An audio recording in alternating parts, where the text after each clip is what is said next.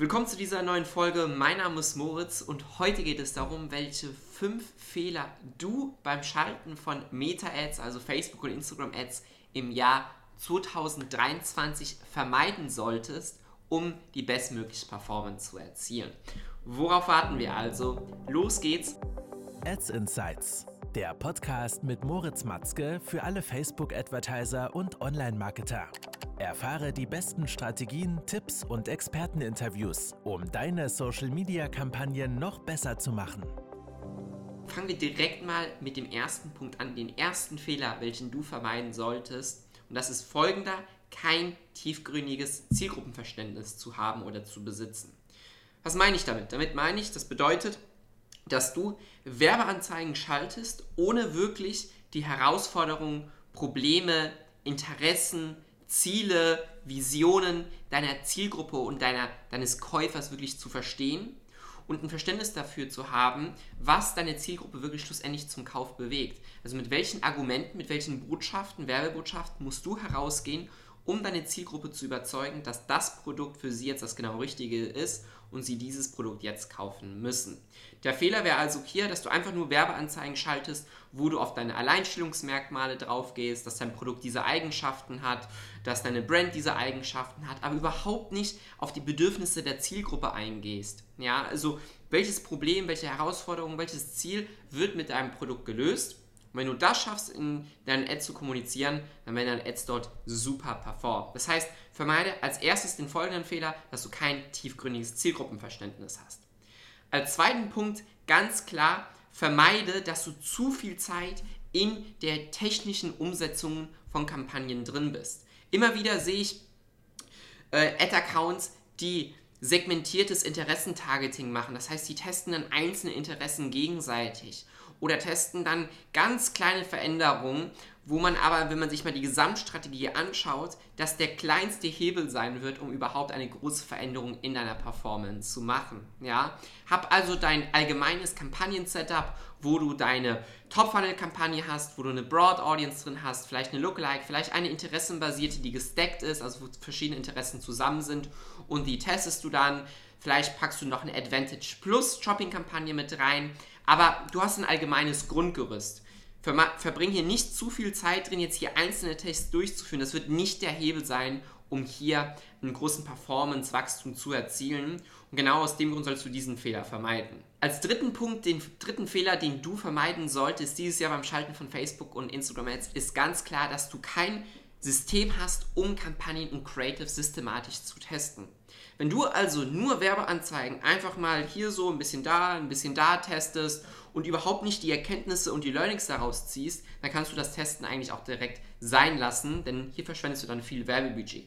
Das heißt, du brauchst ein klares System, mit welchem du herausfinden kannst, okay, warum performen jetzt meine Ads gut und warum performen jetzt meine Ads nicht gut? Liegt es am Hook? Liegt es am Body? Liegt es äh, am Call to Action? Liegt es an der Art und Weise, wie ich das Storytelling betreibe? Betreibe ich überhaupt Storytelling oder gehe ich nur auf Direct Response und packe die ganzen Werbebotschaften raus? Und dementsprechend brauchst du ein System, um ein klares Verständnis dazu zu haben, was funktioniert und was funktioniert nicht, sodass du mehr von dem machen kannst, was natürlich gut funktioniert und dir eine gute Performance bringt. Als vierten Punkt haben wir, vermeide, dass du dich nur auf deine Social Ads und auf deine Meta Ads konzentrierst. Was meine ich damit? Die Hebel, um zu wachsen, liegen oft auch außerhalb deines Werbekontos. Das bedeutet, auf welche Landingpage schickst du deinen Traffic? Wie konvertiert diese Landingpage? Ist es eine Kategorieseite? Ist es eine Produktseite? Ist es die Startseite? Wie ist die Conversion Rate jeweils auf diesen Seiten? Sind diese Seiten so strukturiert und aufgebaut, dass dort die möglichst hohe Conversion Rate auch erzielt werden kann? Wenn das nicht der Fall ist, dann hast du hier auf jeden Fall ein Bottleneck vorhanden. Also du verlierst verschwendest viel Potenzial, die Ergebnisse, die du allgemein erzielen könntest, weil einfach deine Landingpage-Experience zum Beispiel nicht optimal aufgesetzt ist. Oder gibt es ein, ein Auseinanderbrechen von der Art und Weise, wie du deine Werbebotschaft kommunizierst, wenn du über Thema A in deinen Ads sprichst, aber auf der Landingpage geht es dann um Thema B, um ein ganz anderes Thema. Vermeide also diesen Fehler und dass du dich nicht nur auf deine Ads konzentrierst, sondern einfach mal auch weiterhin schaust, um wo wird dieser Traffic hingeschickt und wo liegt hier der größere Hebel. Ist der Hebel in deinen Ads an sich oder ist der Hebel eher auf der Landingpage? Und als fünften und letzten Fehler, aber genauso wichtig wie die anderen Fehler, ist es, dass, der geht auch Hand in Hand mit dem vorherigen vierten Punkt, dass du dich nur auf deine Meta-Ads konzentrierst und nicht auf die Optimierung zum Beispiel deines Warenkorbwerts, deiner Conversion Rate, deinem Customer Lifetime Value und so weiter und so weiter.